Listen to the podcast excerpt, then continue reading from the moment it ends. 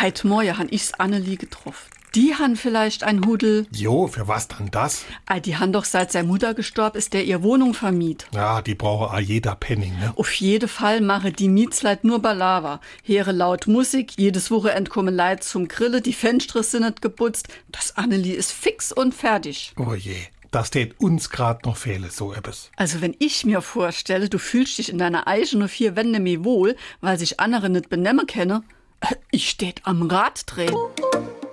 SR3. Warum wir so reden. Wie man schwätze. Wenn jemand verrückt wird, die Fassung verliert oder verzweifelt, dann dreht er am Rad. Die Redewendung ist noch relativ jung und taucht in der Jugendsprache der 90er Jahre erstmals auf.